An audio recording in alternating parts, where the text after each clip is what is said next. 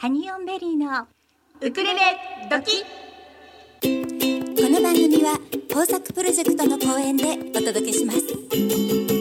ハニオンベリーウクレレドキハニオンベリー。心にまっすぐ。ハニオンベリー。コマラジハニオンベリー。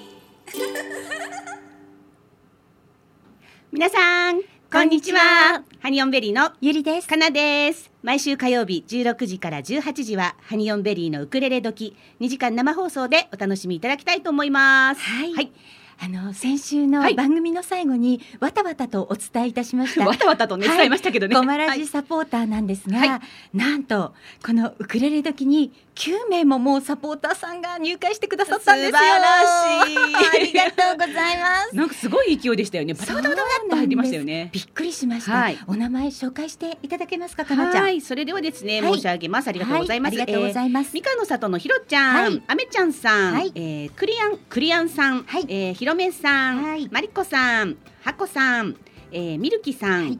えーひろりんさん、神戸のさっちゃんさんです。はい。はい、皆様本当にありががとうございます。そしてもっともっとすごいことにというか、はいはい。今日実はお手紙が届いてましてね。スタジオにはい、はいはい。それが私たち毎朝 YouTube で、はい。モーニングハニベリという番組を15分間やっているんですが、ええ。そこにメインキャラクターでカモンちゃんとカモンくんっていうんですそうなんですよ。オランウータンのぬいぐるみを持って出てるんですけどね、そのカモンちゃんと カモンくんカモンちゃんにお洋服が欲しいなななんて言っていたら、はい、なんと、えー、サポーターのマリコさんがはい。送ってくださったので、ご紹介ください。はい、じゃあお手紙がついてますのでね、はい。えーお読みしたいと思います。えー、ゆりちゃん、かなちゃん、コマラジの皆さん、こんにちは。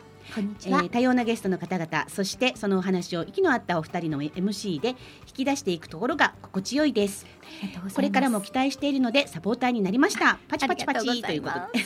先月は CD の当選ありがとうございました。そうなんです当選したんですよ、ね、おめでとうございました。はい、えー、お礼ということではないのですが、えー、モーニングハニーベリーのマスコットカモンくんとカモンちゃんのお洋服をご希望されていたので T シャツをアレンジしてみました。よかったら着せてみてください。素晴らしいのもらっちゃいましたね。えーえーはい夕方生で聞けない時のアーカイブ、ありがたいです。お体に気をつけてこれからも頑張ってください。ラジオネームマリコということで、はい。マリコさんいただきました。ありがとうございます。ありとっても可愛いお衣装をいただいたので、そうなんですよ。明日の朝から登場ですはい、はねい。、ちょっと今までね帽子しか被ってなかったのでね、そうなんですよ。はい、それもいただき物のね、そうですね。ははい。い、はい。というわけで、はい。それでは今日もですね、はい。ギフトボックスのコーナーからお楽しみいただきたいと思います。はい。しょうちゃんよろしく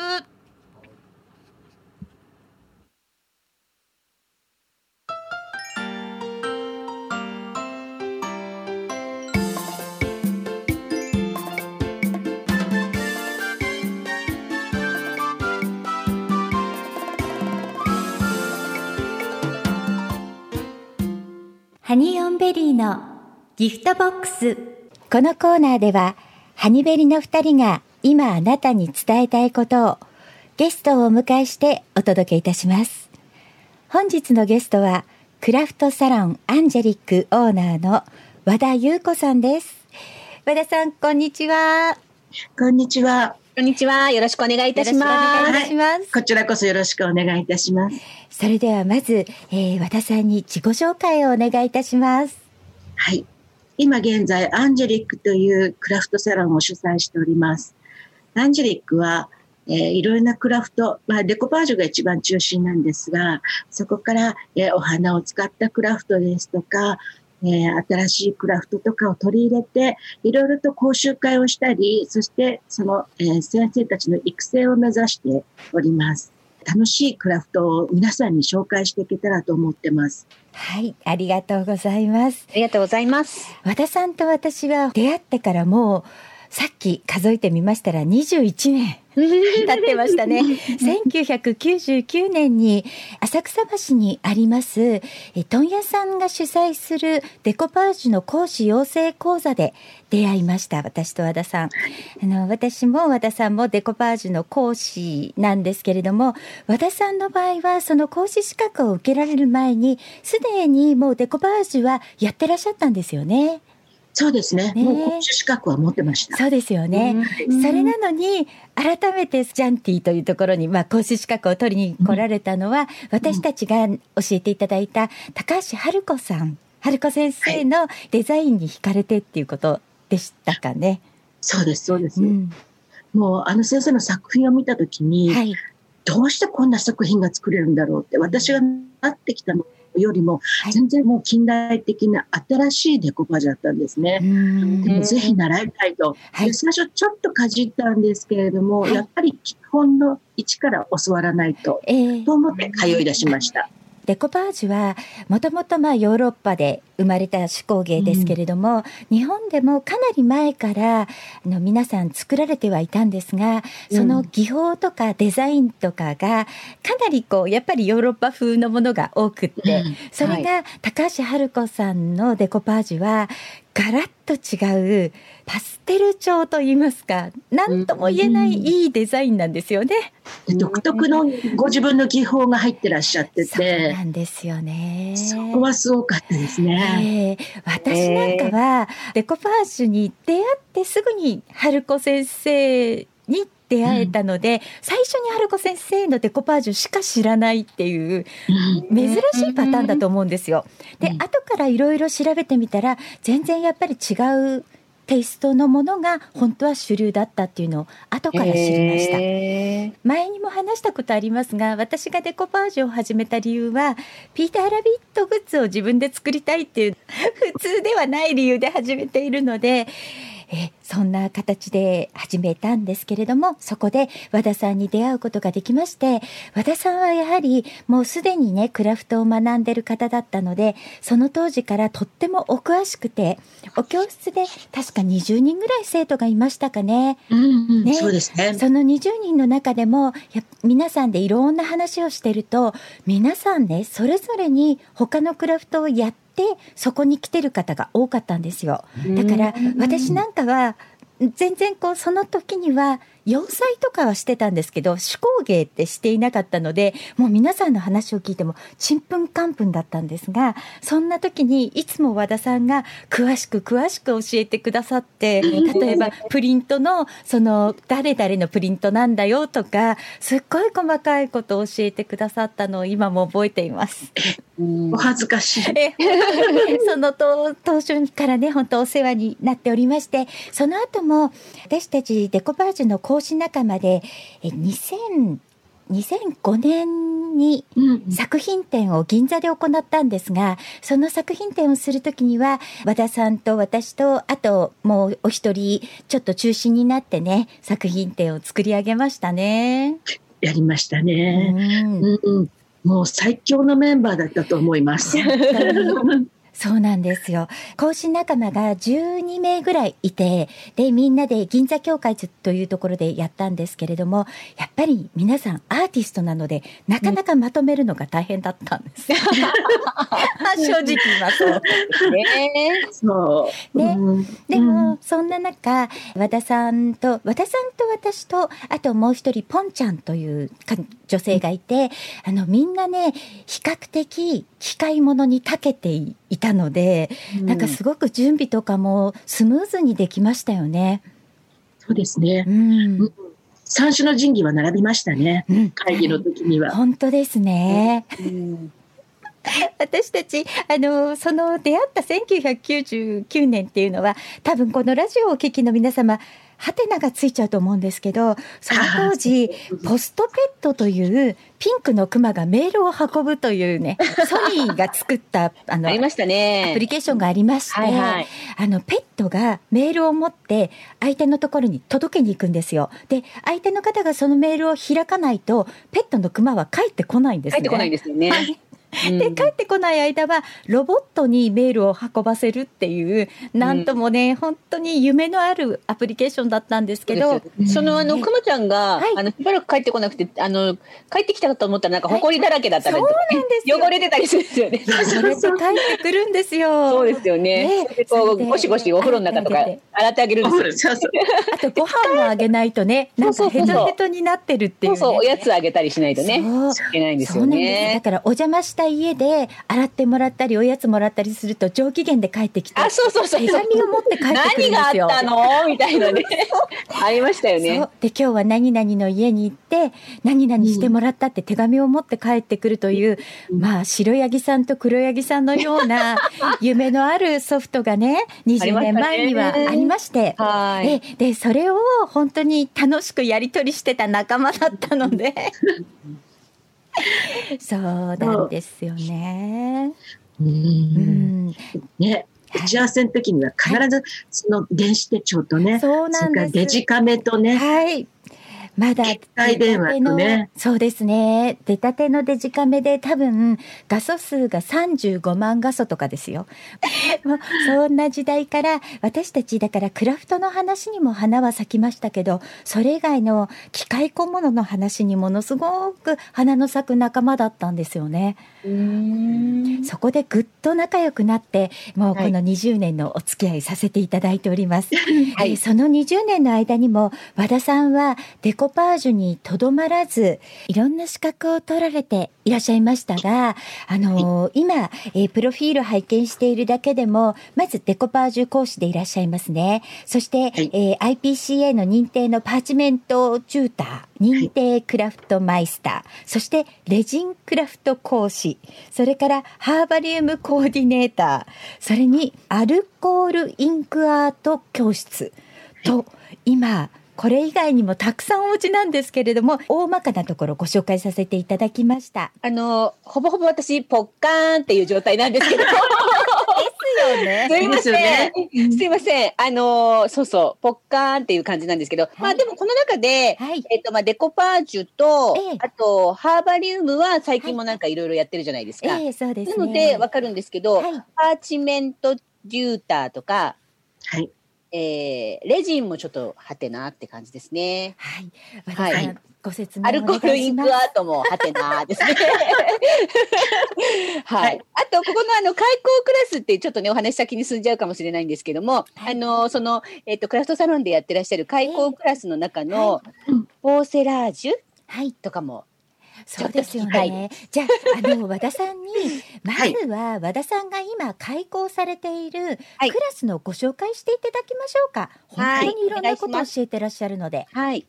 はい、えっと、じゃあまずね、一番メインなところは、はい。今、はあの、やっぱりデコパージュなんですね。はい。はい。で、デコパージュは、今皆さん、あの、ペーパーナプキンを使って作るってことが、あの、多くなりまして、はいそれがデコパージュだと思ってらっしゃる方が多いんですけども、ですね本来は、あの、もっともっと広いもので、ですだからクラシカルな、あの、トラディショナルなデコパージュと、はいそれからそのペーパーナプキンを使ったデコナップという技法の、その2種類のタイプでデコパージュを教えています。うんはい。で、うん。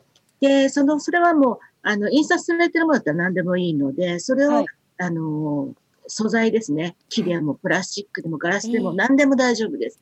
それに貼り付けて、あの、自分でいかにも絵を描きました、みたく見せるようなクラフトです。それが。デコパージュなんですね。なんかすごくそれいい表現ですよね。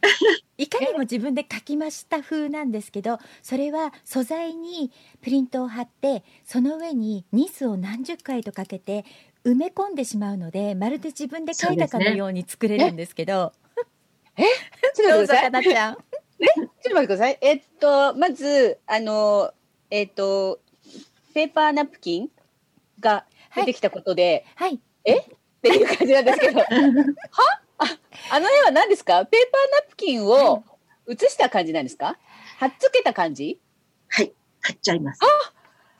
初めて知った。ペーパーナプキンとか、あと印刷されてるものは何でもいいので、そうなんえー、写真でも大丈夫なんですよ。なんだあの、何？自分で書くんじゃないんですかあれ？違います。違うんです違います。えー、そうなの、うん、それを好きにこうカットしてアレンジして、よ。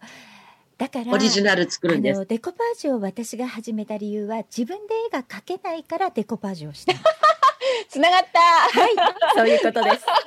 なるほど。へえ、初めて知った。そうなんですね。そう。だからどなたでも楽しめます。なるほど。でもよく、よく、よくよくこう見たら、やっぱり、はいあの、ペーパーナプキンとかにあるような絵柄ですね。そうなんですそう言われてみれば。うん特にあの、はい和田さんはそのクラシカルなものとカジュアルなものと両方教えていらっしゃいますけどはい。一般的に今はそのカジュアルな方デコナップの方しかやらないっていう方も多くってデコナップの材料だったら100円ショップとかにも揃ってるんですよデコナップ用の糊とかが揃ってて、紙ナプキンを使ってでもこの紙ナプキンも普通紙ナプキンって3枚ぐらいキュッてうん。つつながってるの、はいはいそれをちゃんと1枚に剥がして 一番ちゃんと印刷されてるのだけを使ってるんです。へえ。なるほど。何にも知りませんので、私。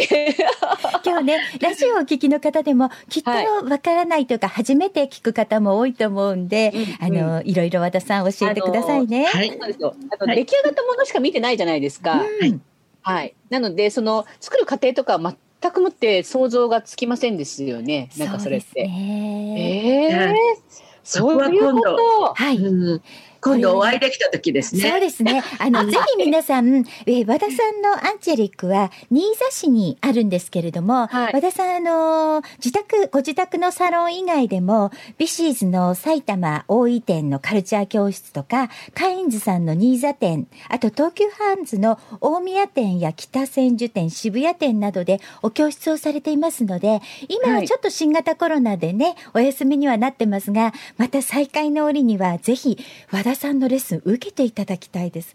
本当ねデコパージュってあの無限の可能性があるっていうとちょっと大げさですけどかなり無限の可能性があります。そうですね。うんすごいです。無限です。こう、デコパージュってこう、あの、ちょっと検索してみたら、はいなんかスニーカーとかにも、できますはい。そうなんですよ。落とし込むっていうんですか？そうなんですか？かなちゃんなんかよくスニーカー履くじゃない、はいはいはい。であのそのスニーカーに例えばハニーオンベリーとかって入れることもできるわけ印刷したものを。なんなら今度お作りしましょうか。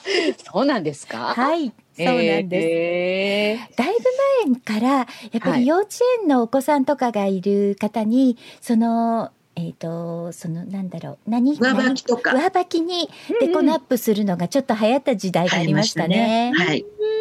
へえ。うんで幼稚園で禁止になっちゃったっていう話もあるんですよちゃったん。だねあれね。人気、人気になりすぎそうなて。のね。あのできるみんなが競ってやっちゃうから。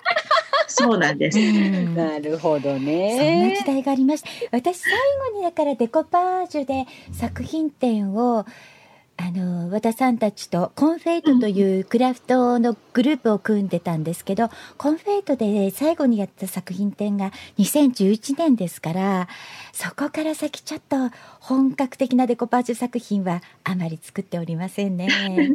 あの神楽坂で私たちグループ展をやってたんですよ。それがすごくあの好評だったんですよね。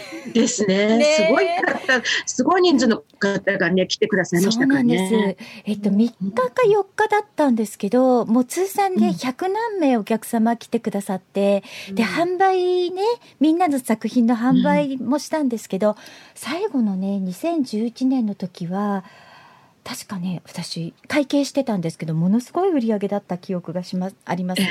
何十万って売り上げてたと思います。そうそうでした。そのデコパージュはいろんなものが作れる、本当になるほど。え、あはいのー今今逆にクラシックのデコパージュってあんまりやってる方いらっしゃらないのかな？少ないですね。シャドーボックスはまだやってる方が多いけど、本当にクラシックの塗り込めるタイプのデコパージュをやる方は少なくなりましたよね。はい。ほとんどいないと思います。ねえ、うん今ねクラフトってすごく皆さん時間をかけないでできるものにそうそうなってるからうんやっぱりクラシックデコパージュはやる方が減ってきましたね。そうですその代わねり。やはり今和田さんがやっていらっしゃる、えーハーバリウムとかレジンクラフト、うん。ね、こちらの方に人気は移ってきていると思うんですがじゃあそちらの方もご紹介ください。ハーバリウムはね、もう皆さんご存知の方多いと思うんですけれどもね、あの、お花、花材、えー、成果はダメなんですけれども、はいドライフラワーとか、プリザーブドフラワーを少しでも長く色合いですとか、風合いを保ちたいということで、かあの、考案されてきたものなんですね。はい。専用のオイルを使って、そこに漬け込む。要するに、あの、標本、植物標本。そうですね。うんはい。それがハーバリウムですね。うん、で、それで、うん、今またそこからいろいろと進歩してきまして、ハーバリウムでも、ただお花を入れるだけではなく、デザインをしながらお花を保存していくとかっていうやり方も増えてきてます。で、そこでその二液を使ったね、はい。固めるハーバリウムっていうのも今流行ってますけれども、うん。それは、えー、まあ、平たく言えば二液性のレジンを使ってるっていうことです。そうですよね。うん。だから、まあ、デコパージュでもともと二液性のそういったレジンを使う技法があるじゃないですか。はいだからありますねそういうものが、やっぱりハーバリウムにも取り入れられてきてますよね。そうですね。うん。あの、液剤とかはどんどん開発されて新しくなってきてますけど、ええ基本的なものは何も変わっていないと思います。そうなんですよね。あの、レジンクラフトも、もともとその二液で固めていたものが、手軽にできるように紫外線照射でできるレジンに変わってきたじゃないですか。はい。ね UV レジンですね。そうですよね。で、その UV レジンがだんだん進化して皆さん今、ジェルネイルされてますが、あれが UV レジンですから。そうですね。なるほど。そうなんですよ。原理は一緒です。原理は一緒なんではい。わかりました。す。はい。はい液剤はね、あの人体に大丈夫なものとそうじゃないものがあります。えでも、照射してやるっていうのは一緒なんです。はい。ベルネイルはレジンなんですね。そうなんです。へへそういうこと。はい。わかりましたよ。はい。だんだん結びついてくるでしょう。はい、あの、あの、その、そのものが分かってくると、ああ、これかっていうのがね。そう。そうするとね、クラフトって全部底辺ではつながってるんですよそうなんでね。すよね。だから和田さんの教室に行くとねデコパージュを習いたいですっていういらした方が今度はデコパージュだけではなくて和田さんができるクラフトが何せたくさんありますのでどんどんいろんなことをやりたくなってずっと通い続けてらっしゃる生徒さんがたくさんいらっしゃるんですよ。へもう20年クラスの生徒さんいらっしゃいますはい。20年以上通ってきてくださってますね。でもそうなってると、もうその人ももう先生クラスですよね。もちろんそうです。それでも来てくださるのとてもありがたいお話ですけどね。私実はそのワイヤークラフトを6年前に始めた時にこの私がワイヤークラフトの講師資格を取りに行ったきっかけはこの和田さんなんですよ。和田さんのあのその時に和田さんクラフトカフェを開いていた時がありまして、はいあのちょうどこのこの間も私のね先生土屋千恵子さんがいらした時に話してましたが、ホビーショーというところでみんなでワイヤークラフトの体験をしてあら面白いねって言ってワイヤークラフト誰か先生の資格取りに行かないかなって和田さんが。和田さんが言って その時一番時間のあった私が「じゃあ私行ってきます」って言って行ったんですよ。ちょっと押し付けちゃって。そうなんです。ちょっと押し付けられちゃいまいした。やいやいや。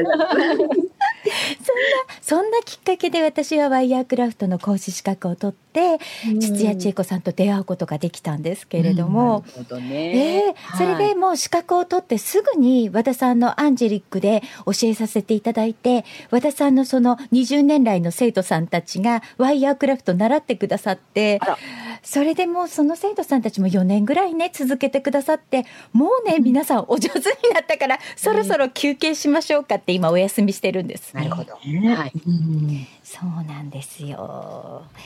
あの和田さんのところで今、えっ、とかなちゃんポーセラージュってなんだかわかんないってさっき言ってましたよね。はい。ポーセラージュ教えてください和田さん。はい。えっ、とね、ポーセラージュはちょっと造語です。言葉的にはね。はい。ポはいあのポーセリンアートコラージュっていうことで、はいはい。造語として私が作ってしまいました。はい っていうのは、あの、一般的に言いますと皆さんご存知なのが、多分ポーセラーツっていう言葉だと思います。ええやることはそんなに変わらないんですけれども、ちょっと境界云々ってそういったあのね絡みがありますので、私はそのポーセリンアートコラージュとして、あの、独自に名前を取って使ってます。で、やはりあの、転写シートを使ってね、はいオリジナルの食器作りをします。白地の白い食器に、はい。はい。あの、転写紙を貼って高温で焼き付けて、それで食器を作っていくんですね。はいで、その他に、私がちょっと習ってる先生の関係で、あの、ステンシル。はいはい。ステンシルをそこの、えー食器にまた施したりして、で、また、あの、あオリジナルの食器を作るという形ですね。それをポーセリンアートコラージュとして始めて。そうなんですよ。うん。和田さんね窯も持っていらっしゃるのではね。はい。私も一時釜買いたいなって思った時あったんですけど でもどこに置こうかなあの和田さんのお宅にはえっ、と中庭があるんですよね。中庭もありますね。ありますしね。我が家ではちょっとねお釜を置く場所がなかった。だからあの 手は出せませんでしたついつい手出しちゃいましたね。まずいなーって思いながらもいやいね。やいやでも和田さんのところに釜があることで皆さんやオリジナルの食器をたくさん作られてるじゃないですか、そうですね。あのニーザにありますラクチーナ・ディ・プランツォさんのオリジナル食器も和田さんのところで作られてるんですよねしのちゃんが自分でね。うん。イタリアンカフェのお店なんですけどそうでね。すよね。そこの、あの、お皿ですとか、はい。コーヒーカップですとかは、全部うちでポーセラーズで作っていきました。うん。とても可愛く仕上がってますのでね。絶対食べに行っていただきたねいと思います、あかのちゃんもね一度は行っているのでね。あそうですね。はい。うん。そうなんです。本当に電子レンジですとか、ご家庭のオーブンでもできるような、はい。あの、そういった食器作りもありますのでね。ありますね。それもまた、あの、ご希望の方にはお教えしたりしてます。そうですよね。はい。うん。いろんな方法があってあの私たちねクラフト仲間はその年に1回のホビーショーがなんだろう普通の方のディズニーランドとか USJ みたいな感じの気持ちでホビーショーに行っていろんなクラフトを体験して帰ってくるっていうね感じなんですけれどもね今年中止になりましたね。中止になりましたうんねはいはい。初めてですね中止になったのねね。はい。今和田さんがちょっと力を入れていらっしゃる、アルコールインクアートのことを教えていただいてもいいですか？はい。まだね、えっ、と、新しいクラフトのそあの位置になります。はい結局、えーやってることはもう昔からあるようなマーブリング模様を作るっていうことなんですけれども、はいはい。ここ、えー2、3年ぐらいで始まってきて、え今年に入ってから結構人気が出てきてます。えうんであのー、油性系のインクですね。はいはい。それをアルコールで伸ばして、うんドライヤーの風を当てて、まあ、ええドライヤーじゃなくても風を当てるということで、はいはいはいそれでオリジナルのアートを作っていくんですね。うんそれは風を当てて、要するにも模様をそれで描いていく感じなんですか？そうです。で、インクとアルコールでちょっと薄まったお水みたいな状態ああ、はいるんですねはいはいはい。水たまりができますよね。はいはい。それ、に、ドローンという感じのはいですか？そうですはいはい。そこに風を当てて、そははの液体を動かすんです。ああ、はいはいはいはい。で、いろんな色を使って、いろんな色を混ぜ込んでいって、はいはいはいはい。それで模様、アート模様を作っていくんですね。えー、それって要するに風の強さだったり、はい当てる向きだったり、はい。いろんなことで、そのこう、こういう、あの、なんていうの、ウルトラ Q って古い、古いけど、そういう状態ですね。イメージはそれです。そういう感じですね。全くその通りですそ。の通りです。だいぶ古いんですけど。はいデコパージュでもねええ、あの、吹き流しの技法っていうのではいね、そういうのはあるんですね。うん。まあ、それとやることは同じですうん。ただ、やっぱり使うものが違って。はい。そうですね。ーでもそれってそのなんなんていうんですかねあのこうやろうと思ってできるものでもない感じがするんです。だからそのうん。なんていうの、うん。そう。偶然あのの 万物というか。なんかそんな感じですよね。でも、あの、ある程度ちょっと慣れてくると、風の当て方とか向きとかが自分でコントロールできるのええで、そうするとお花模様を作ったり、渦巻き模様を作ったりはできるんですが、なんかこういろんな風にこだわりたくなりますね。なんかこうふーっていう風だったりとか。どうなんですか？あの、ふーだったりあのブーンって何かをうん。こう涼しくこうなるやつのブーンっていう風だったりとか。扇風機でもいいですし、それからあと、はいあの、ドライヤーを使ってるんですけれども、ええその他に、あの、な、なんていうんだっけ、あの、スポイトじゃなくて、あの、シュポシュポってあの、精密機械をはいはい、あります。掃除するやつ。うんはい。すね。そうそう。ああいうのだったり、それこそ息でもいいし、ストローでもいいんです。へ何でもいいんです。風を起こすストローで。ふーってですね。ふーって。あの、でも、ひっくり返ります。へーストローでやると頭に来てひっくり返ります。そうですね。ちょっと危険ですね。アルコールとね。アルコールだからインクとね。なるほど、なるほど。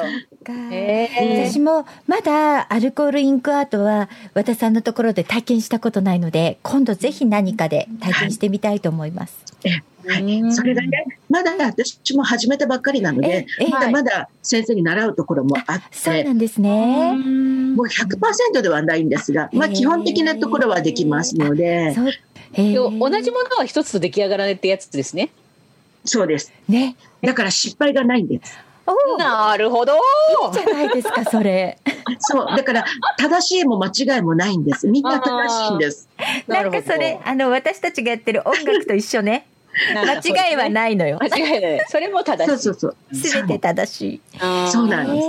へえ。だから、初心者でも、小さいお子さんでも楽しめる。いいですね。うんあの難しく考えなくても楽しめるアートってやっぱり大切だと思うし、小さいお子さんでもそういうのでこう出来上がったのに感動してまたどんどん続けていきたいって思えたら入り口になりますよねそういったね。なると思います。うんはい。なんか、あの、小さいお子様は、どんな、どんな風で、あの、何ができるかっていうのを、なんか、いろいろ試したくなりますよなね。るそうね。思います何夏休みのなんとか研究とかに使えそうじゃないですか。うん使えると思うねうんはい。いいかもしれでません。子供たちの方が自由な発想で作るから、素敵なのができたりするのよね。そうですよね。あの、色使いとかね、うんデザインっていうのは子供はもう突拍子もないものをするんですよ。でもね、それがまたすごく素敵なものであって、また創造性がどんどんどんどん膨らんでくるんですよね、うんそれってね。だから、やらせた方がいいと思いますねしかも。その色を混ぜるっていうはいことってすごい楽しいじゃないですか。楽しいね。ね、あのやっぱりいろんな発想にもつながってくると思うので、そうですよね。それはなんか面白そうですね。はい。うんはいで、そのアルコールインクで作ったもので、何かクラフトに私はつなげていきたいわけです。そうですデコパージュの素材ですよね、結局それがね。広がりますね。はい。そうか。じゃあ、お話はまだまだ尽きないのですが、ここで一曲、えー和田さんからのリクエスト曲をおかけしたいと思います。はい。はい。ジョー・サンプルで、メロディーズ・オブ・ラブ。お届けいたしましたのは、ジョー・サンプルで、メロディーズ・オブ・ラブでした。では、引き続き、和田さんにお話を伺いたいと思います。先ほどね、いろんなクラフトの話をしておりましたが、あの、和田さんがもともとものづくりを始められたのはいつ頃だったんですか？うん、ものづくりを始めたのは、はい。幼稚園の頃に、ええ。私、姉たちと年が離れてるものですはい。から、はい。姉たちがフランス刺繍をやってたんですね。へーで、それをやりたかったんですけど、やらせてもらえなくって、はい。それで、真似事でちょっと自分で勝手にいたずらをしたというのが一番最初です。で、それから小学校に入って、はい。フェルトの、フェルト手芸みたいなことをやったりとか、あと家庭科ですね。家庭科でいろんなミシンを始めて、うんうんで、それで、うん、高校時代にはミシン手芸が好きで、いろんなことをしました。スヌーピーの洋服も作ったりとか、はい。お友達がレザークラフトをやってたので、ええ。えーテンガロンハット作り、で、小さなミニチュアの、あの、ピストルを下げ、ええで、私がウエスタンシャツと、それからフリンジのついたあの、ベストを作ったりとか、へーそれでスヌーピーの雑誌にも出たこともあったんですすよ。ごい。それは、もうそこ、そこが本当に本格的に何かやろうっていう時ですよね。そうだったんだ。私、うん和田さんの洋裁話って聞いてないかも。あ、本当に？うん。で、その後だからもう好きで、えー頼まれたりしてテニスのラケットカバーだとか、ススケートボードのケースとか、はい私のスキーブーツのケースとか、スキーケースも全部作りました。和田さんって学校もそういう家政科とかでしたね。そうです、そうです。家そうで政科です。したね。うんそうだそうだ。私も家政科なんですけど、あ、うんやっぱり一緒だったんですね、ベースは。うんそうですね大体私が何か手芸をやるときは、はい。あれですよ。彼に何かを作るっていう時でした。はいはい。それが一番上達する時ですよね。かなりそれをやりました。かはいはいち。なみに、ええー彼に最初に何を作ったんですか？作ったかな？なんかね、あのースキー、それこそスキーのブーツケースですよ。うんただの本当にキルティングの、はいただこう、し四角い、はい。あの、ちょっと立体的な、あの、ちゃんとマチがあって、ちょっと下げられる、わお。あの、キルティングの、袋ねバッグ。ただの袋。へー ただの袋で、でもちょっと両脇キュッキュってこう調べ、あの、こう、おリボンができたりとかして、はいはい。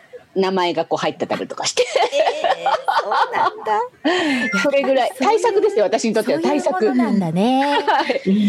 対策ですよ、もう。本当に。そうか。それがみんな、そういうところがみんなきっかけですよね。手作りのきっかけにな。それでもう、もう、もうお腹いっぱいって感じです。冬が終わってしまうよみたいな感じですね。本当に本当に。ねえはいじゃあ和田さんは本当に小さい頃からお姉様たちの影響で手作りしたいっていう心がもう芽生えて、そしてずっとそうそうそうじゃあもうずっとやってきてらっしゃるんですね。何かしら作ってますね。えーうん。そう、ところどころブランクはあるにしても、はい何かしらやってますね。そうですか。うんあとね、今回和田さんにリクエスト曲何かありますかってお伺いした時にはい選んでいただいたのが、すごくあの素敵な大人の音楽っていう感じのものをおー2曲選んでいただいてるんですけど、その選ばれたきっかけっていうのは、やっぱり和田さんも音楽をされてたからですよね。あの、ピアノはね、ずっと小さい頃から、はい。あの、昔はほら、6歳の6月6日からお稽古事を始めると上達するっていう言い伝えがあったんですよね。そうなん。うん。で、そのね、6歳の6月、6, 6月6日に、はい。あの、ピアノを習い始めて、それからずっと大学行ってても、あの、音大じゃないですけどね、はい。趣味で先生についてピアノをやってたんですよ。そうですか。ん。で、ある程度のところまで行ったんですけど、やっぱえり音大に行くほどの技術はなかったので、うん。もう趣味の世界で終わりましたけど、そうなんですね。それでだから音楽聴くことは大好きでしたね。へー。うん。あ、それじゃあ、今ちょうど音楽の話も出ましたので、はい。2曲目のリクエスト曲おかけしたいと思うんですが、はいこの曲紹介は和田さんにお願いいたします。はい、あの、マイケル・フランクスのアントニオズ・ソングっていうことですね。それで、日本名のタイトルとしては、アントニオ・カルロス・ジョビンに捧ぐ歌ってなってます。では皆様お聴きください。お届けしましたのはマイケル・フランクスでアントニオズ・ソングでした。ねえ和田さんなんか選んでくださった曲がすごく渋くて素敵。私ね曲この2曲とも今日かけた2曲は知ってる曲なんですけど、うんうん題名知りませんでした。あ、あのね、うんこの曲が出たはい時点はもう、やっぱりもう20年ぐらい前の、20年、30年？はい。いや、40年ぐらい前だ。古い曲なんですよ。ええそうそうそう。でも最近でもやっぱり人気があってね、時々あちこちで流れてる曲なのね。かかりますそうなの。ええでやっぱりすごく好きな私は曲で、はい。その AOR ミュージックとか、はいええうんジャズフュージョンとかっていうのに、はいすごくこう心を奪われた時期があって、その当時の曲なんですよね。うんええいや素敵なリクエストいただけて嬉しいです。うん皆さんに知ってもらえると嬉しいです。そうですね。ええあ、それで和田さんは今回の新型コロナウイルスのことで、い、ろいろな場所で教えていらっしゃったレッスンはやはり一度お休みになっている形ですよね。はい、もう全部お休みにしました。うんそうですね。やっぱり感染はちょっと怖いですね。感染してもされても困るので、うん、やっぱり嫌な思いしか残りませんから、ですよね。うん、お教室は楽しくしなくちゃいけないところでしょうその通り。です。だからもうお休みにしました。はいうん、うんでも、お休みにして、やっぱり生徒さんからオンラインでもいいからやってほしいなんていうご依頼もきっとあるんじゃないかと思うんですけど、これから先、和田さんはどんな形でやっていきたいって思ってらっしゃいますか？あの、私はあくまでもずっとね、人にこう、クラフトを教えていきたいっていうはい気持ちがあるんですね。ええでもやっぱりそれもね、年齢的なものとか、いろんな環境だとかで限界も来るとは思うんですけれど、ええだからこれからの時代私はオンラインだと思ってます。はい。うん。で、オンラインレッスンもなかなか大変なところもあるんですけれども、はい。これからね、ちょっとオンラインギャラリーっていうものを、あの、ちょっと知り合いが立ち上げますので、はいそしたらそこでね、ええ皆さんに、あの、いろんなクラフトやアートをご紹介したり、はい。から、あの、お教室もご案内したりとか、はい。で広くこう皆さんに伝えていきたいなっていうふうには考えています。なるほど。はいオンラインギャラリーですね。はい。もうこのじ今のねこういう時だしやっぱり皆さんいろいろ考えてらっしゃるんですうね。ん。あの私たちね音楽をしていると,、えー、とライブハウスには人が集まることができなくなって皆さんいかに良い音でライブ配信していくかオンライン配信していくかっていうのをすごく考えてらっしゃるんですけど、うんギャラリーもやっぱりそうなんですね。そうですね。で、そうすると、日本全国どこでも、あの、ご紹介できますし、海外進出も考えてそうま。ですすよね。はい。はい、そうです。私今それを言おうと思ったんです。はいあ、。そうですか。はい。もう海外進出します。そうですよね、うんだってやっぱり自分が動いてたりとか自分のお家でレッスンってなるとやっぱはいりいらっしゃれる方の,、ええあのね、行動範囲が限られるわけじゃないですか。そうです、そうです。はい。オンラインにしたことによって本当に世界中から生徒さんはいらっしゃると思うんですよね。そうですよね。はい、あの私たちもね、えっ、と、お世話になってるボイストレーナーの先生とかも、はい今までは対面レッスンだけだったんですけれども、うんあのこのコロナウイルスの関係でオンラインを始めたところ、はいまあまあね、あの世界中から、はい、日本全国世界中からいろいろね、あのレッスンを、あのオンラインでお願いしますというご依頼も来てるようなので、うん。だいぶそれで状況変わりますよね。そうですよね。はい世界は一つだと思います。そうなんで。ですすね。はい。広がりますね。はい。楽しみです。なんかこれから和田さん、ますますご活躍で、なかなか忙しくなっちゃうんじゃないかと思うんですけれど、いえいえいえいえ。今ですね、ちょっと皆様にはお見せできないんですが、画面上には和田さんの、あの、アンジェリックのマスコットでもあります、ゆずくんが今登場してくれています。ゆずくん。ゆずくん、かわいゆずくんはワいワンちゃんですね、ゃんなんですよ。ワンちゃん。は。はいい。時々インスタにも出てきます。そうですよね。はいあの、和田さんは今、メインで使ってらっしゃる SNS は、インスタグラムですか、インスタグラムとフェイスブックと両方ですね。はい、そうですね。はいあの、うん私たちのブログからも、和田さんのアンジェリックのインスタグラム、そしてフェイスブックのリンクのアドレスを載せさせていただきますので、ぜひ皆様ご覧いただきたいと思います。そんなわけで、和田優子さんにいろいろとお話を伺わせていただきました。和田さんはこれからオンラインギャラリーをね、進めていかれたり、皆様に手作りの楽しさを広めていらっしゃる方なので、ぜひ皆さんね、手作りはちょっと苦手って思ってる方も、和田さんのところで習ったら、きっと手作り好きになれると思いますので、ぜひ一度お試しいただきたいと思います。はい。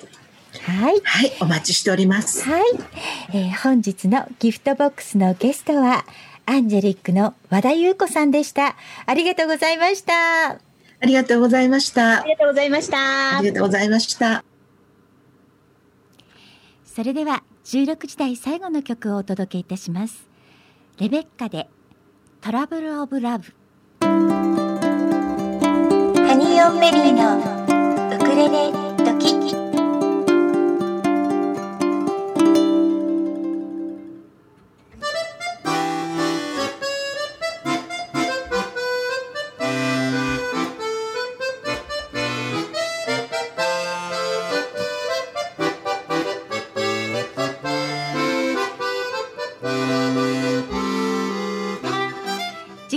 5時を回りましたここで狛江市の天気予報をお知らせいたします今スタジオから見える天気なんですが今日はいい天気ですね。緑が濃くなりましたよね。あのスタジオからね、はい外を見ておりますが、ええあの日差しが綺麗に差して、はい、えー、市役所のねそうですね。木々が緑が綺麗になっております。梅雨の晴れ間ですから、今はい日きっと皆さんね、お洗濯たくさんされたんではないかと思います。はい。交通情報なんですが、小田急線、京王線とも平常通りに運転しております。はい。豊作プロジェクト株式会社様からのお知らせです。ASP.AID ASP.AID はクラシック ASP の保守、管理、運用、設計、再構築、機能拡張、不具合修正などを行います。IIS アクティブサーバーページスのプロフェッショナルがあなたのレガシーシステムを無期限にがっちりサポートいたします。例えば、このシステム配置外で担当者不在、誰もメンテナンスができない。システム開発会社に作ってもらったシステム、現在その会社がない。メンテナンスを誰に相談したらよいかわからないシステムがある。ドキュメントすらない。こんな経験はありませんか？そんな方は今すぐ asp.aid で検索。クラウド化やスマホ対策、新しいデザインへのリニューアルにも対応可能です。古き資産を最大限に活用いたしましょう。豊作プロジェクト株式会社様からのお知らせでした。それではここで後半のゲストさんをお迎えしたいと思います。今日は後半のゲストさん3人来ていただいているんですが、まずお一人目、音楽教室ドレミパークを主催していらっしゃいます山口ひろ子さん。そして山口ひろ子さんの音楽仲間の飯島光則さん。そして、えー私の友人でもありますし、ドレミーパークの生徒さんでもいらっしゃいます、川手リリさんにお越しいただきました。こんにちは。こんにちは。よろしくお願いし今日はまよろしくお願いいたします。よろしくお願いいたします。はい。それでは、えー山口ひろ子さんから自己紹介をお願いしてもよろしいですか？はい。と板橋から来ました山口ひろ子です。えっと、8年ぐらい前に、あの、自宅で音楽教室を立ち上げて、まあ、大人の方をその時は中心に教えてたんですけど、その後、ちょっと保育園のピアノ教室も、あの、ご縁があって受け持つことになって、あの、今はもう50人ぐらい、あの、子供ちびっこから大人まで、あの、毎日レッスンしています。ありがとうございます。それでは、飯島光則さん、自己紹介をお願いいたします。はいよ飯島光則と申します。よろしくお願いいたします。ろしくお願いいたします。と山口さんとの出会いはですね、10年ほど前なんですが、板橋の方にあるあの演奏ができる飲み屋さんで、ジャズのバンドを組もうということで、メンバーを探していたんですが、その時にあの、ピアノの素敵な女性がいるということではい、ピアノを見つけたよって連絡を、あの、ベースの方から連絡をいただいて、で、一緒にジャズバンドをやるようなことになって、そうなんですえね。で、そこがきっかけで、はい。えーまあ、彼女はその作詞作曲で弾き語りなんかもやってましたので、ええ。えーそこで、あのーその弾き語りに、まあ、僕がまたこうパーカッションで参加するような形で、で、まあ、音楽活動をそうやって始めて、えー今そのドレミパークでは、ええあのーまあ、スタッフとしてね、いろいろ音響とか、そんなことをこう手伝わせていただいているような、そういった感じで。ええ。あのー山内ひろ子さんにプロフィールをちょっといただいたときにジャズピアノ修行中って書かれてたんですが もうジャズジャズのバンドを10年もされてらっしゃるということで 修行中というよりはもうねもうかなりかなりいや、本当に、なん、なんちゃってバンドなので、はい。そうなんですか？はい。でもなんかお二人のお顔をねこれラジオですのでちょっと皆様にはお見せできないんですがとっても楽しそうなジャズバンドなんじゃないかな っていう感じがいたしますね。はいはいそうですね。はい。えそれでは、えー、川手ゆりさん自己紹介お願いいたします。はい。もうこの順番待ってるだけで緊張するんですけど。えっと、私は、あの、ヒロ先生とは、もう、かれこれ、まあ、会社で、ある会社で知り合って、もう20年ぐらい前になるんですけれども、その時に友達になって、そこからこう、音楽やってるよっていう話から、えっと、もう学生時代にピアノはもう全然弾いてなかったんですね。それで20年ぶりぐらいにヒロ先生に出会っ、あの、ちょっとピアノをね、再開してみようかっていうことで、最初は片手ずつで、二人で両手の曲を片手ずつで弾いたりとかして、あの、バッハをね、あの、弾いたりとかしてました。で、今は、あの、まあ、ピアノを習うのを、あの、ブルグミューラーとかすごい初歩的なものを、あの、見直す形で、すごくあの、緻密にね、いろいろこう、背景までも説明しながら解説していただいて、あの、ブルグミューラーを一冊全部やってみたりとか、そういう感じで、あの、いろんなことを、あの、教え直していただいているという感じです。そうなんです、ね。とってもね、あの、ピアノは学生時代音楽楽しくなくて、やらなきゃやらなきゃが、今はとっても楽しくなりました。ヒロ先生のおかげで。あのリリちゃんは学生時代にもうピアノされてたんですよね。そうなんです。ね、それでちょっとまあ大人になってブランクがあってでもまた改めてヒロ先生のこのドレミパークで習うことで本当にじゃあ楽しく今ピアノをやってらっしゃる。そうです。さっきあのうんお話に出た、うんあの、主人はい。とあのピアノ取り合いになってますね、今。すごい。まさかそんなことになるとは思ってなかったですよね。本当にあの、やっぱりヒロ先生は、うんあの大人になってからうんピアノを始めるっていうね、はいあの、なかなかこうハードルが高いことを、うん夢をね、実現させてしまう魔法の先生なんですよ。持ち上げてないです。本当の話なんですよ。あそうなんですね。あの私とリリちゃんは出会ってから多分もう15年ぐらいになるのかな、うん全然音楽とは関係ない部分でそ出会いうまでしたしたね。ね。ええあのリリちゃんはラファエルアートという5ミリのね紙を立てるアートを教える先生だったんです、リリちゃんは。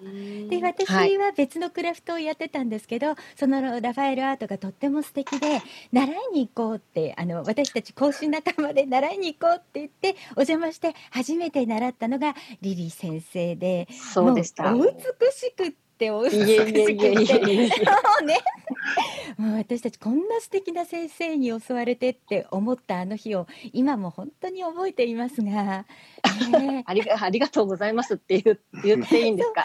はい。だからその後はい。そのラファエルアートをあの続けて習ったわけではない。んですけれども、まあ、お互い。にやってることをお互い。に教え合ったり、あとは本当に仲良くなってリリちゃんがピアノができるのでリリちゃんのお家にお邪魔しピアノ弾い。てもらって私がオカリナ吹いてみたり、ありました。ね、そんなことをしたりしてもうずっと仲良くしていただいているリリさんなんですがあの今回ね皆様 3, 3人の方に来ていただいたのは実はリリちゃんからドレミパークの皆さんでレコーディングをしたんだよねっていうお話を聞いたのがきっかけでしたそしてそのレコーディングをしたっていうそのどうしてそういうことに至ったかっていうお話をちょっとお伺いした時にあこれはねできれば今私たちがやってるラジオでその曲を流させてもらえないかなって思ったのがきっかけだったんです。まずひろこさんが今やってらっしゃるドレミパークのどんな風に生徒さんたちがやってらっしゃるかっていうのを少しお話ししていただいてもいいですか？はい、えードレミパークの理念は、ええ、あの、皆さんの夢をお手伝いさせてくださいっていうのがはい。理念なので、あの、なぜピアノを始めたいのか、音楽でどんな夢を叶えたいのかっていうのを最初にお話しして、はい。できるだけそれに、まあ、最短でいけるように、どんどん、あの、チャレンジしてもらえるようにっていうことで、あの、曲選びも相談しながらやって、そして、あの、発表の場もすごく大切なので、目標になりますし、うんあの、そのイベントで、はいあの、大人の方たちで、みんなで仲良くなって励まし合いながら、で、それぞれのこう成長を、こう、お互い見守りながら、で、そのおしゃべりを楽しみながら、そんな風にみんなで次に向かってまた頑張るみたいな、そんな感じでやってます。へえなんか夢を叶えるお手伝いって素敵ですね。本当に本当に本当に。ただあのピアノってどちらかというとそうは言ってもなかなかすぐに大人になってからやるのが難しい楽器ではありますが、はい。それでも本当にそのドレミパークさんの場合はちゃんと大人になって皆さんがやれてるっていうのはきっとひろこ先生の教え方になんかものすごい秘密があるんじゃないかって今思ってしまうんですけど。どうなんです。かね。秘密はないんですけど、とにかく私、レッスンが大好きで、あのえだけかな。で、その、どんどんアイディアが湧いてくるっていうか、うん。やっぱりいつもレッスンしない時も、生徒さんの顔を思い浮かべて、あの、そう、あ、これしてみようとか、あれしてみようとか、で、あの、どんどんそれをまあ試してみたいな感じですかね。どうでしょうう。えということはその生徒さん生徒さんによってこうやったら楽しくこの方はできそうだなっていうのを選んで教えてあげてるっていうことそうです、そうです。あの、レッスンカルテっていうのを作っていて、ええ一人一人、ええその、そうです。あの、いろいろ、こう、リサーチして、で、私、あの、教材を作るのが結構好きなので、え書いたり、あの、カードを使って、そのコーコードネーム、あ、ウクレレもコードですか？そうです、コードです。あの、コードの練習をしたり、はい、へーそんな、あアンサンブルを取り入れたり、そんな感じで、はい。そうなんですね。あ、はいそうだそうだ。ひろこ先生の今プロフィールを見て、あの、はいエレクトーンの講師をされてたんですもんね。そうなんです。だからコード概念なんですよね。あーなるほどね。なるほどなるほど。はいはい。私も子供の頃ちょっとエレクトーンやってたんですよ。なのでやっぱり基本がコード概念なんですね。そうなんです。ええはい。だからウクレレを始めた時には本当違和感なくコードって思ってできたんですね。うん。皆さんでやっぱりバンド形式で曲を演奏されたりとか、うんもうゆりちゃんなんて旦那様とお二人でうんセッションされてたりね。かっこいい。ですよ。それがこいい。すごい素敵なんですね。うんやっぱり大人になってもやっぱり音楽は聴くのもいいけどやるのが楽しいですよね楽しいですよね。はい。そうそしてそのひろこ先生の先ほどねお話ししておりましたがあのひろこ先生が作られた曲を、えードレミパークの生徒さん皆さんでレコーディングをされたということでした。そのレコーディングに至った経緯をひろこさんの方からちょっとお話ししていただいてもいいでしょうか？あはい、わかりました。はい。あの、うちの、えっと、ドリームパークがちょうど立ち上げられた8年ぐらい前に、はい。あの本当にそれこそ初めてピアノを始めた生徒さんがいて、うん。女性の方なんですけど、はいで、その方が、あの、実は、えっと、去年病気ではい。他界されまして、はい。で、まあ、その後みんなドレミパークの仲間で彼女のことを思いながら、あの、私がこう作った曲を、はい、あの、形にしたいねってことで、あの、飯島さんが、うん。はい、誘ってくれたんですけど、飯島さんはレコーディングとかも、ええ。あのそういうオーディオとかにすごく強くって、はい。あのーそう自分で全部パソコンとかマイクとか全部機材も教室に持ってきてくれて、はい。で、みんなもレコーディング初めてだったんですけど、はい。あの、その彼女のことを思ってみんなええ。こう一つになって、はい、あの、レコーディングすることができました。そうだったんですね。ひろこ先生があの亡くなられた彼女のために作られた曲っていうのはどういう内容をモチーフに作られたものだったんですか？えっと、タイトルがスイカっはい。ていうタイトルなんです。えー、かわいい。あのーその彼女が、えっと、今年の年末、一昨年ですね、うん一昨年一の昨年です年末に、ええはい、うんあの、大きな、一番大きな発表会を、あはい。の、初めてホール、大きなホールを借りてやった時に、ええ。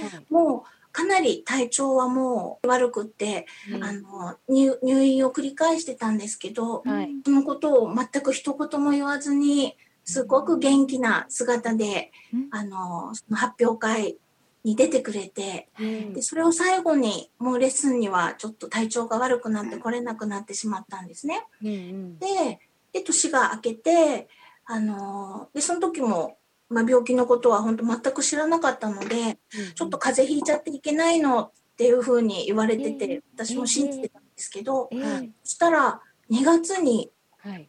スイカがいきなり家に宅急便で彼女から届いたんですね。えー、で、2月に。2月ってえ。え。真冬じゃないですか。そうですね。びっくりして、うん。あの LINE で、あのスイカが届いたんだけど、って言ったら、あの、夏に私が以前、その果物が大好きで、中でもスイカが一番好きって言ったのを覚えていて、はい。あの、バレンタインに何かプレゼントしようと思った時に、それを思い出して、はい。ネットで探したら、あったから送っちゃった、みたいな感じで、軽い感じで、ハッピーバレンタインみたいな感じで LINE くれて、それでその時はもうはい。面白いとか思って、ええもうすぐ食べたんですけど、すごいですね。2月にもスイカはあるんですね。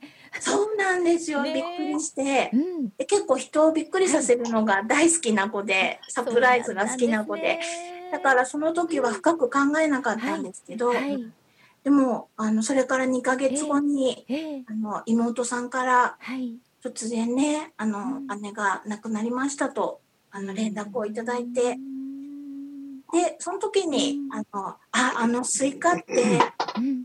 あの、すごく思いが、言葉にできない思いがすごく詰まってたんだなって思って、で、その、彼女が亡くなってから、うんあの、教室でよくレッスンの後、ええなんとなく歌ったり弾いたりしながら、はい。その彼女のことをいろいろ思い出して、ええ少しずつ歌詞ができていって、はい。やっぱり私の中にそのスイカっていうのがその彼女の思いのすごく象徴としてあったので、うんタイトルはスイカにしました。そうでしたか。本当に感謝の思いを伝えたかったんでしょうね。ひろこ先生の一番好きなもので、きっとそうだったんだと思います。あの私ねリリちゃんからその話を聞いた時に「スイカ」っていう曲のタイトルを聞いて一番最初に思いついたことが私は朗読をしてるんですけれどもその朗読で昔読んだことがあるお話で時代物なんですが「あのタコタコ上がれ」っていう物語がありまして実はねその物語が女の子がね、えー、とタコを手作りするためにタコ、タコの職人さんのところに通っているんですよ。でもあのすごく体の弱い女の子でなかなか来られなくってただスイカが大好きな女の子だったんですその子が。それであの通って最後まで作れないままその女の子は病気で亡くなってしまうんですけれども亡くなった後にその師匠だったタコ職人さんがあのその女の子がタコにスイカの絵を描きたかったからって言って代わりにスイカの絵を描いたタコを作って翌年の夏に女の子を思いながらあげてあげるっていう物語を読んだことがあってそのスイカっていう曲名を聞いた時に一番にそれを思ってでちょっとリリちゃんとお話ししていたら実はそういう事情があって先生との物語があってできた曲なんだよっていうのを聞いてあそうだったんだ。なんかちょっと通じるものがあるなと思ってそれもありまして実は今回ラジオに来ていただいたんですね。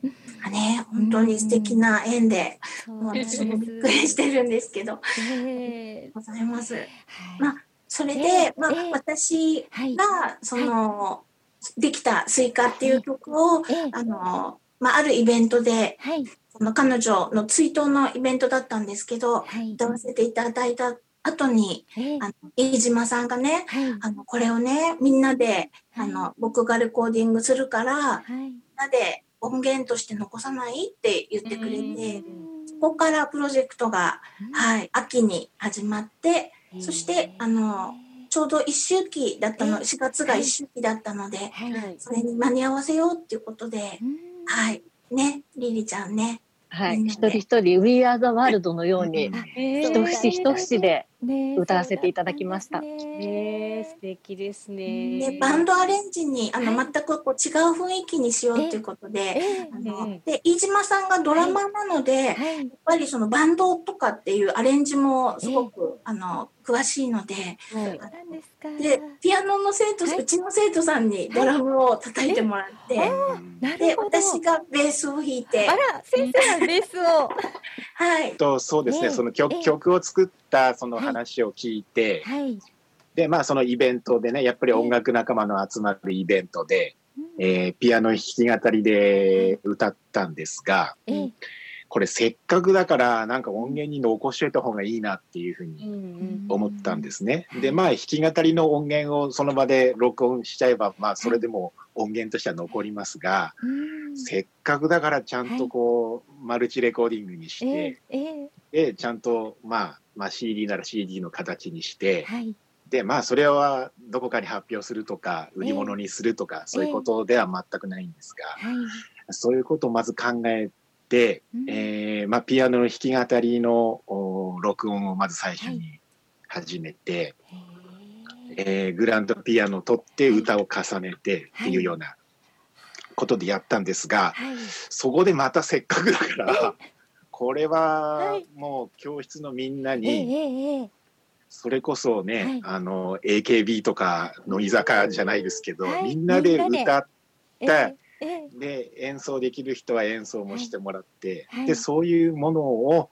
またさらにマルチレコーディングで仕上げて、えーやったら一つこう、うんまあまあ、記念といいますか、あー何かそういう形に残るんではないかというのが、まあ、発想で、えーそこから、まあ、具体的にじゃあどういうアレンジにしようかというのをいろいろ山口さんとのこうやり取りで、えーまあいろいろ僕はリズムを組んだりとか、ギターを組んだりそういうのは割と好きなんですが、えー例えば、あのー歌のねコーラスワークなんかはもう山口さんのがもう全然得意なんで、そういうアレンジの分担とかですね、ええそんなのをして、でまああのー山口さんとはね他のまたプロジェクトでもい。ろいろレコーディングなんかを過去に何度かやったことがありましたんで、そうなんですか。ええそういう意味でははい。多少のそのレコーディングのノウハウとか、ええええそのるんですね。ね、アレンジなんかをしてね、こういうふうにレコーディング進めていったらすごくスムーズだというような、あそういうノウハウも多少ありましたんで、ええ今回最終的に参加された人数は何人だったんでしょうか？な何人になりましたかね？14 14人ですか14名ね。で。そうですか。あとフルートの方とか、あ、そうですね。バイオリンの方とか、そうなんですね。はい、それではもう14名の方でいろいろな楽器やあとはコーラス歌もろもろで参加していただいたそのスイカをまず皆さんにお聞きいただきたいと思います。では作詞作曲は山口博子さんでスイカお聞きください。物語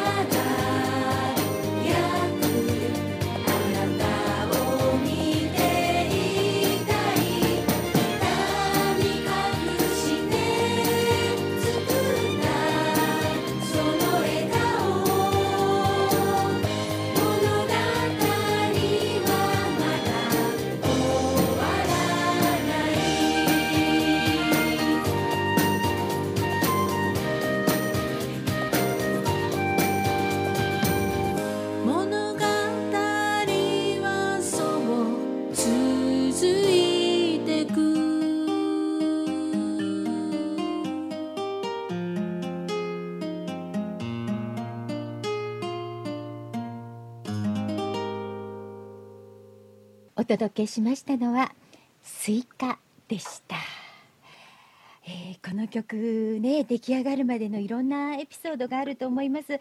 飯島さんもう少しはい。お聞かせいただけますか？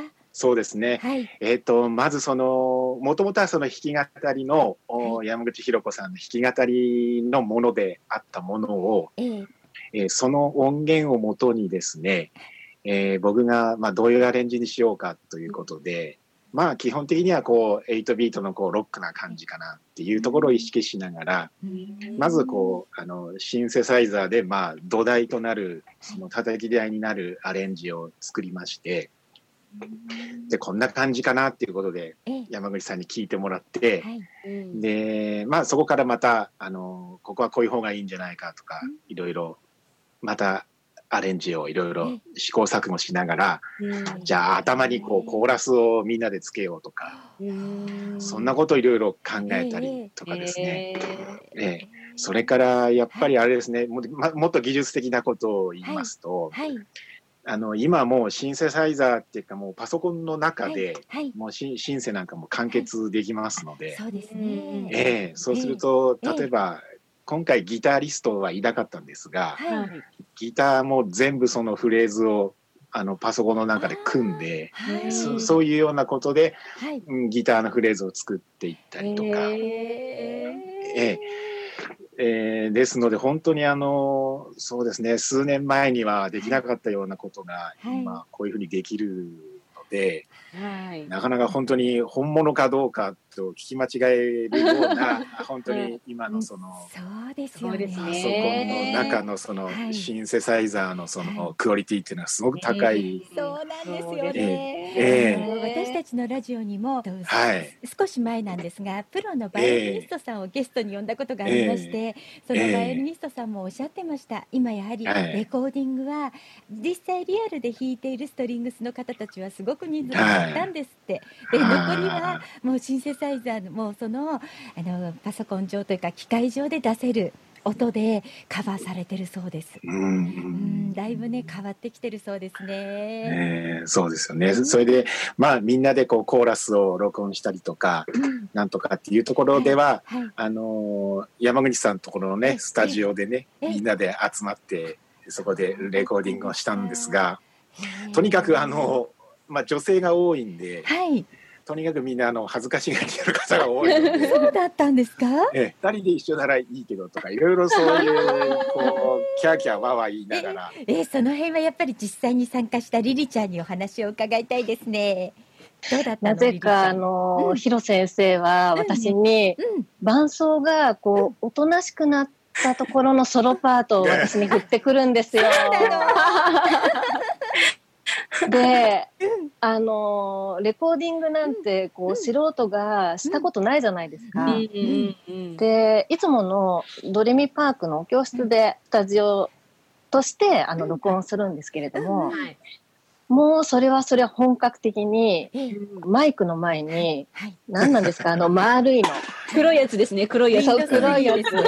そうあれがそうですね、こう Windows されて、こうヘッドホンをして、はいはいはい。こう、もう私もこうなりきるタイプなので、片片手でこうヘッドホン押さえながら、よくねよくあのなミュージシャンがねあのミュージックビデオでこう レコーディングしてる風景は必ず片手を押さえて。押さえてますよね。で、ちょっとなりきてみたんだ。なりきりながらやってても、うんうんなぜかこう、自分ではうまく歌えてるはずが、うん。あの、こう、実際にヘッドホンの中ではうまく歌えてても、うん。こう、聞き返すとそんなはずじゃないという自分の声に驚くという。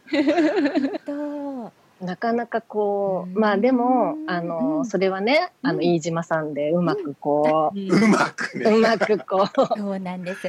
あの私たちも実は去年のあの8月11日にあのウクレレのオムニバスアルバムを出しておりまして、はい。レコーディングを一度経験してるんですよ。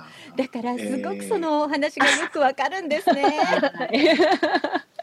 本当にね、レコーディング大変だよね。いや、本当に大変でした大変。ですよね。うんうんあとは、あの、もちろんそのレコーディングもそうなんですけれども、飯島さんいろいろとね、こうはい。CD ジャケットとかにもこだわってまして、えーあのああ、そういえばそうだね。うん。あの、ちょうどヒロ先生が、はい。その2月に送られてきた彼女からの贈り物のスイカの写真をちゃんと撮ってあったんですね。あでー。あのーミュージックビデオもあって、えー。彼女のその過去に演奏された発表会の画像とか、うんあとはあのその曲の途中にはい。そのスイカをカットしてお皿で カットされた赤いスイカもちゃんと映ってて、それがすごいあの本当にこう完成度の高いあのミュージックビデオ付きの CD が出来上がったんですよ。素晴らしい飯島さん何でもできちゃうんですいやいやいや、そんねなことはない。いいいい仕事するよね、めっ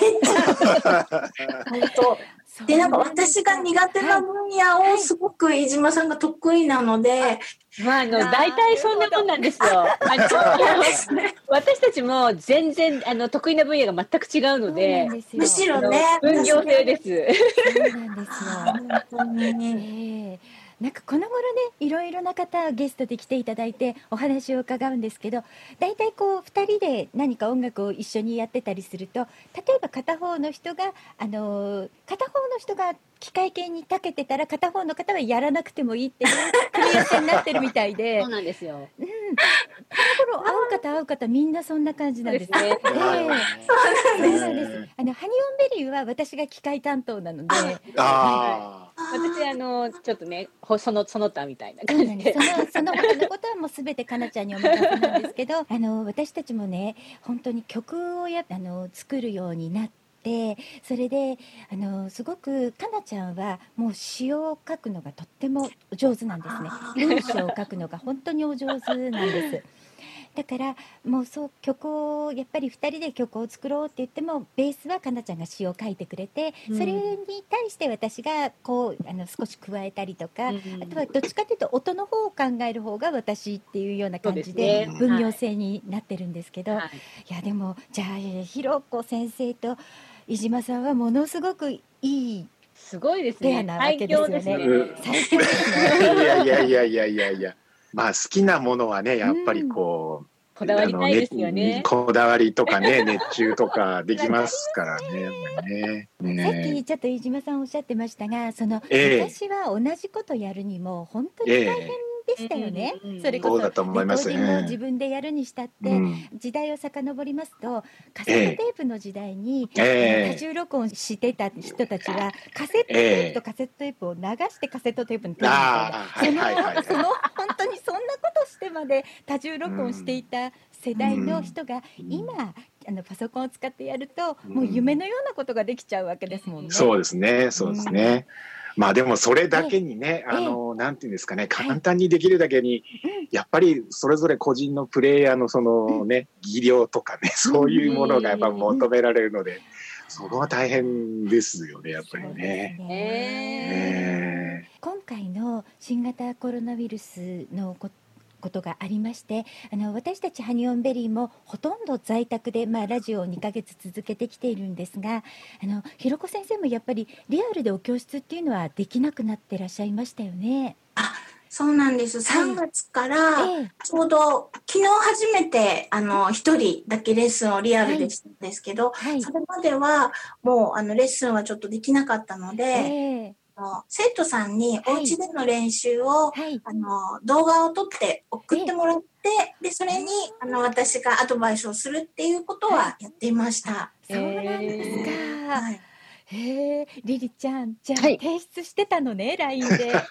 いや、もうその提出のうん動画を録画するだけでも、一番いい状態とか、自分のこう、マックス一番いい状態を撮るまでが大変で、そこですでにもう練習ができちゃうんですよね。な何十、何十テイクとか言ってたよね。40テイクそうなんですよ。60テイクもう、なんかこう、撮り直、こう、撮ったものを見てみると、うん。なんかこう、下の音とか映ってないんですよ。それでまたあの角度を変えて、あ下の音を撮ったりとか、あそう、それでそれを送るじゃないですか。あ、はい。そしたら、うん。あの、先生がそれに対して、うん。レッスンと全く同じような感じで、あの、動画を撮って、ポイントポイントを丁寧に解説してくれるんですね。へなので、ね。例えばリアルレッスンの時だと、ええこう、話を聞いているつもりでも、うん。その場ではきちんと理解しできているのに、家に帰ると安心しちゃって、うん。例えば次の日、その次の日ぐらいに聞くと、うん先生の言われたポイントを忘れがちなんですけど、確かに。これが動画を見直せるっていう、すごくこうん。う、もういつでも先生がこう出てきてくれるのを見て、うん。そう、それを意識した状態ではい。弾いて、テイク15とか16とかなった状態で先生に送って、はい。よくできました、花丸ですっていう感じで、もこういうのはちょっと大人でも嬉しいですようね。嬉しいですね。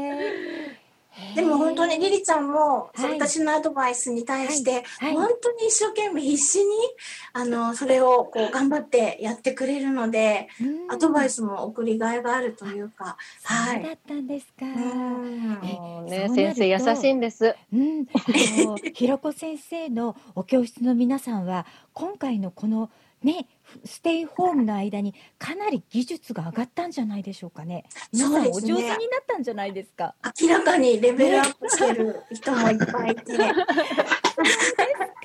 あとは、あの、その他にみんなでグループ LINE を作ったんですね。はいではいギャラリー、ドレミギャラリーっていう名前で、へはい。せっかくみんなが練習した曲をそこに動画でアップして、じゃあみんなでそれをね、こう、鑑賞しましょうっていうことで。ちょっと発表会みたいな感じですね。そうです、そうです。えー、楽しい。そしたら、結構すごいみんなが、それこそリリちゃんの旦那さんとか、はい。もうアップしてくれて、もうすごく盛り上がって、でさらにその後、はい。そのギャラリーでみんなで、ええあのちょっとずつええ。何小節かずつこう、担当して弾いたものをまたみっちゃんに編集してもらってへそこでみっちゃん登場ですね。登場ですね。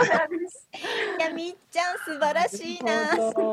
いやいやいやいや。あのハニベリもみっちゃんと仲良くしたいですね。そうですね。なんか、まあ、これをご縁にね。本はい当ねねぜひねえリリちゃんそれでどうだったの？その少しずつ弾くのはみんなのドレミギャラリーの。うん。あの、ドレミギャラリーの、うん。あの動画をアップするのって、こう、うまく弾けた時だけをアップして、みんなそれでアップしてたんですけれども、でもそれだと、動画をアップしない生徒さんもいるんですよ。うんなるほど。そう。そうだねそれだと、うんなんかこう、うまく弾けないとアップしちゃいけないんじゃないかなっていう感じに思われハードルがたりとか、高くなっちゃうんだね。うんそういうのがあって、うん実は今、うんちょっとあの、ブルクミューラーの他に、ものすごい難しい曲をやってるんですね。で、今、まだ全然弾けない状態のものを、あの、弾けない状態で、こんな感じなんだよ、私もこんなに苦労してるんだよっていう動画をちょっとアップしてみたりもしてました。あの私たちもウクレレのコミュニティであるんですけど、やっぱりあの発表会っぽいところもあるんですね、そのグループ、あのページが。そうなんです。そこはやっぱりみんな完璧にね、あの上手なやつを弾くんですけども、えええあのそれとはまた別に没寺だっけあの木曜してくださいみたいな、はい。あのところがあって供養寺供養寺があって。あります。フェイスブックのグループなんですけど、そうなんですよ。ねはい。クローズドなグループなんですけど、そうなんですそうなんです。ボツボツネタをね自分のちょっと失敗しちゃったり、あとそう。そうここまで行ったのに最後のお母さんっていうのが入ってたりする。かとか、お母さん、お風呂が沸きましたって入っちゃったとか。そういうのねあげるグループがあって、そうなんです、そうなんです。ええそれもあると結構面白いと思いますよ。面白いですよね。はいあの逆あのねそんなに上手じゃない方もそっちを狙っていく。そうですよね。そうなんです、そうなんです。そうなんですなるよ。ほど。これもね、かなり面白いんですよ。あの LINE だとやっぱり皆さん LINE はされる方が多いしうん動画もね、意外と長くアップができるしいいですねそのドレミギャラリー、とっても楽しそうですいいですね。うんいい。あとですねあの、はい今回先ほど「スイカ」という曲をかけさせていただきましたがあのそのと他界されたその方が最後の発表会で演奏された音源というのもあの、はいかけさせていただけるということなんですよね。はい、お願いします。ね、あじゃあその曲のことをちょっと紹介していただいてもいいでしょうか？あの、まあ、はい私、最初にエレクトーンをね、やってたっていうのもあって、ええあの、エレクトーンやってるとリズムをかけて一緒に弾くので、はいリズムに興味が出て、一時期ドラムもちょっとやってたんですね。でそのドラムをやったらバンドやりたくなるじゃないですか。はい。それでね、バンドの募集を見たら、ええ。ベース募集ってなってたので、しょうがなく、その時私ベースをやったので、なので今ベースも弾けるんですけど、そうなんですか。っていうことで、えなんか一通りちょっとずつ、あってギターも中学の時に、あの、さだまさしとかがはい。流行って、中学の時はギターばっかり弾いてたので、あの。なんか一人バンドでもないですけど、ええなので、ええうちのブレミパークは、はい。やりたい人には、はい。あの、ピアノの他に副科みたいな感じで、レッスンをえー、すごい。ギターやりたい人はギター、はいドラムをやりたい人は時々スタジオでドラムで、でその時にはみっちゃん先生に、そうですね。あ。の、出張。してもらってっていう感じで。あの、それで、その、彼女、さっきの彼女が、はい。あのベースをやって、で、あの、バンドで、はい。その発表会で一曲はい。演奏したんですよね。はい。あもうみんなすごくノリノリで、ええ。何の曲を演奏されたんですか？えっと、学園天国です。学園天国ですか。ノリノリですね。もうであの客席のお父様、お母様たちの世代でもあったので、そうですね。あの後からねあのええ懐かしくて楽しかったっていうお声もいただいて、そうだったんですか。はいその時に、あの、やっぱりこう、ね、あの、ピアノとかソロだと自分の家で練習しますけど、うんあの、バンドだとうん、やっぱりみんな集まってスタジオで練習するんですね。はいで本番前に2回ぐらい、うん。あの、スタジオを借りて練習したんです。はいはい。で、その時も、ね、みんなに隠して、うん。あの、病気とは全くわからない、本当に元気な姿で、うん。あの、ベースをね、あの、うん。演奏してくれてたんですけど、うんうん。あの、本当に彼女明るい方で、うん。あの、よくバンドとか見てると、はい。ベースとギターがこう背中合わせでこんな背中合わせでこう反り返ってこう合はいわせるシーンとか、あれをこう、あの、ベースの彼女が、はい。私こういうのやりたいんだよねって言ってました。そういえば。でも、実際にはそれはややりはやれはしなかったんでしょ。実際は、あの、ギターがえ？キーボードでギター音をやったので、だね。あのうんエアーじゃなくお一人でこういう感じなか ったんですね。なるほど、はいでもでもそういうねたの、うんもう本当にいつでも楽しんで音楽されてたんですねその方うは。ん、本当そうでしたじね。ゃあきっと今も今もきっとやってますね。今今いる世界でやってますすね仲間がたくさんいますよ。きっとやってますね。そしてきっとこれを聞いてくださっていると思いますので、ではその彼女がベーシストとして参加をしている学園天国をお聞きいただきたいと思います。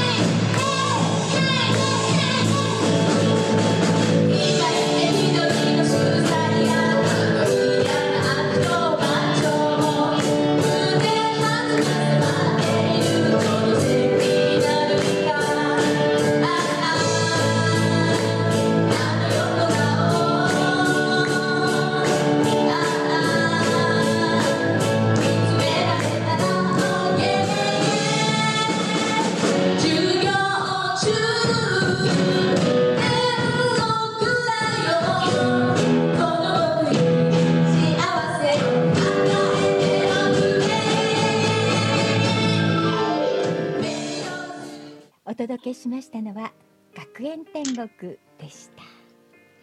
いやーきっとノリノリだったんでしょうね彼女 です。ねねえなんでしょう。本当に楽しそうですね皆さん。え。うん。ねえドレミパークさん どうどうしようみんな入りたくなっちゃう でも入れないんですよ入れないのよ。入れないのよ でもなんかあのあれですよね。お問い合わせとかはどどこかあの SNS 上に何か載ってるんでしょうか？あ、そうです。ホームページは、はい、はいあの、ドレミパークで作っていますので。そうなんですね。ではホームページの方は私たちのウクレレ時のブログでご紹介させていただきたいと思います。ありがとうございます。ね、はいあのねメンバーになれなくても発表会があったりするとそうですよね一般の方もあ聞きに、そ行けるうでしょうか？ももちろんです。もちろんです。そうですかはい。じゃあぜひとも私たちも聞きに行きたいですね。そうですね。はい。で ゲストで演奏してもらったり。い そうですね。や、実は、は実は今回、あの、あれです。その彼女が亡くなった後、はい。あの、お母様たちにも、そのええ。彼女が通っていた教室を見てほしくて、一度お呼びして、ご家族をお呼びして、で、仲間で集まって、その彼女の思い出をこう一人ずつ語ったりみんなで演奏彼女の好きだった曲を演奏したりっていう会をした時に、はい。あのお母様がとても喜んでくださって、はい。ちょっとあのまあお金をねいただいたんです。感謝の気持ちですってことで、それで何か形になるものをそれで記念にせっかくなら買わせてもらおうってことで買ったのがウクレレなんですね。あら。まだ弾いてないっていうか弾けてないっていうかちょっと一冊テキストだけ買ってあら。ちょっと季節がこれからじゃないですか、なんとなく。はいはい。アウトドアな感じでね。まさにちょっと練習したいなって思ってるところです。ドレミサロンって言って、年に2回か3回、ええあの発表会よりももっとラフな、はいあのちょっとその時によってお店を借りたり、まあ、はい。うちの教室だったり、ええ。あのホームパーティーみたいにしたり、はいそういうのもやってるので、そんな時なんかにもし グレであーぜひそうですねなんなんて偶然なんでしょう あじゃあもう私たちねちょっとドレミサロンにお邪魔しちゃおうかかなちゃんそうですね。あのいいですか？言っても。ぜひぜひよろしくお願いします。ウェルカム。こちらこそありがとうございますありがとうございます。思いがけないところにお話が進んでいきましたが私リリちゃんからこのお話を聞いた時にもうどうしてもラジオでご紹介したいエピソードだなと思いましたそして今回思いがけずひろこ先生とあの飯島さんにも来ていただいて、えーはいゆっくりとお話伺えて本当にありがとうございましたありがとうございます。ありがとうございました。ありがとうございます。皆様にはまた今度は長いコーナーでもゲストとして遊びに来ていただけたらと思いますはい、あの実はコマラジのですね、えっ、とスタジオがある地下がですね、ジャズバーなんですよ。ねジャズバサドーナインスと言いましてもうそこに演奏に来てください。セカンデーとかあるんです。すごいんですよ。見に行きたいです。はいねぜひやっぱりあのみんなでスタジオに来ていただいてその後、生放送が終わったら後に下に移下動しましょうう。。いいですねよろ。しくお願いします。よろしくお願いいたします。お願いします。ありがとうございました。ありがとうございます。ありがとうございました。はい、本日の後半のゲストはドレミパークを主催している山口ひろ子さん。そしてその音楽仲間の飯島光則さん。そしてドレミパークの生徒さんでもあり私の友人でもある川手リリさんにお越しいただきました。今日は本当にありがとうございました。ありがとうありがとうございました。はい今日もこのデイジー信之さんのレレハッピーデーに乗せまして、今週お誕生日の皆様にお祝いをお届けしたいと思います、はい。まず今日ですね、はい。片山さんお誕生日おめでとうございます。おめでとうございます。そして足立みつるさんのタッチのかっちゃんとたっちゃん。おおお、めでとうございます。たっちゃんとかっちゃん、おめでとうございます。はい。6月17日福田あゆちゃん、はい。おめでとうございます。そしてけいこちゃん、はい。おめでとうございます。6月18日今日のゲストでした和田優子さん。お誕生日おめでとうございますほうりさんお誕生日おめでとうございおますめでとうございます。長谷大輔さん、はいおめでとうございます、へんみともみちゃん、お誕生日おめでとうございますおめでとうございます。6月の19日川ピカケさん、お誕生日おめでとうございますす。丸山かおるさんお誕生日おめでとうございます。あびこめぐみちゃんあお誕生日おめでとうございます。今さんお誕生日おめでとうございますとうございます。6月の20日幸子さんお誕生日おめでとうございますございます。6月21日磯田正恵さんお誕生日おめでとうございまとす森谷優子さんおお誕生日おめでう。とうございまですとう。6月22日ハッチお誕生日おめでとうございますそして悦子さんお誕生日おめでとうござおめでとういますございます。えー宮城の英子ママお誕生日おめでとうございおめでますとうございます。そしてじまちゃんあ、ちまちおゃん。誕生日おめでとうござおめいでとうございますます。福田さんお誕生日おめでとうおめでございますとうございます。今日もたくさんの方にお祝いをお届けいたしましたはい。えはいーね、コマラジサポーターもたくさん募集しておりますのでね。そうですねはい、私のお友達のジムのお友達の森岡さん、狛江のリーチマイケルよろしくね。はいこの放送は豊作プロジェクトの公演でハニオンベリーのゆりとカナが、お届けいたしました。来週もはい、ウクレレ時でドキドキさせちゃいます。バイバイ。サポーター募集してます。よろしくお願いします。なんでもランパのウクレレ。今じゃ貴重なされまたほろり。今日はハッピーデイララピューリポデイ。一緒に弾かないかこんなにも音楽が優しいなんて。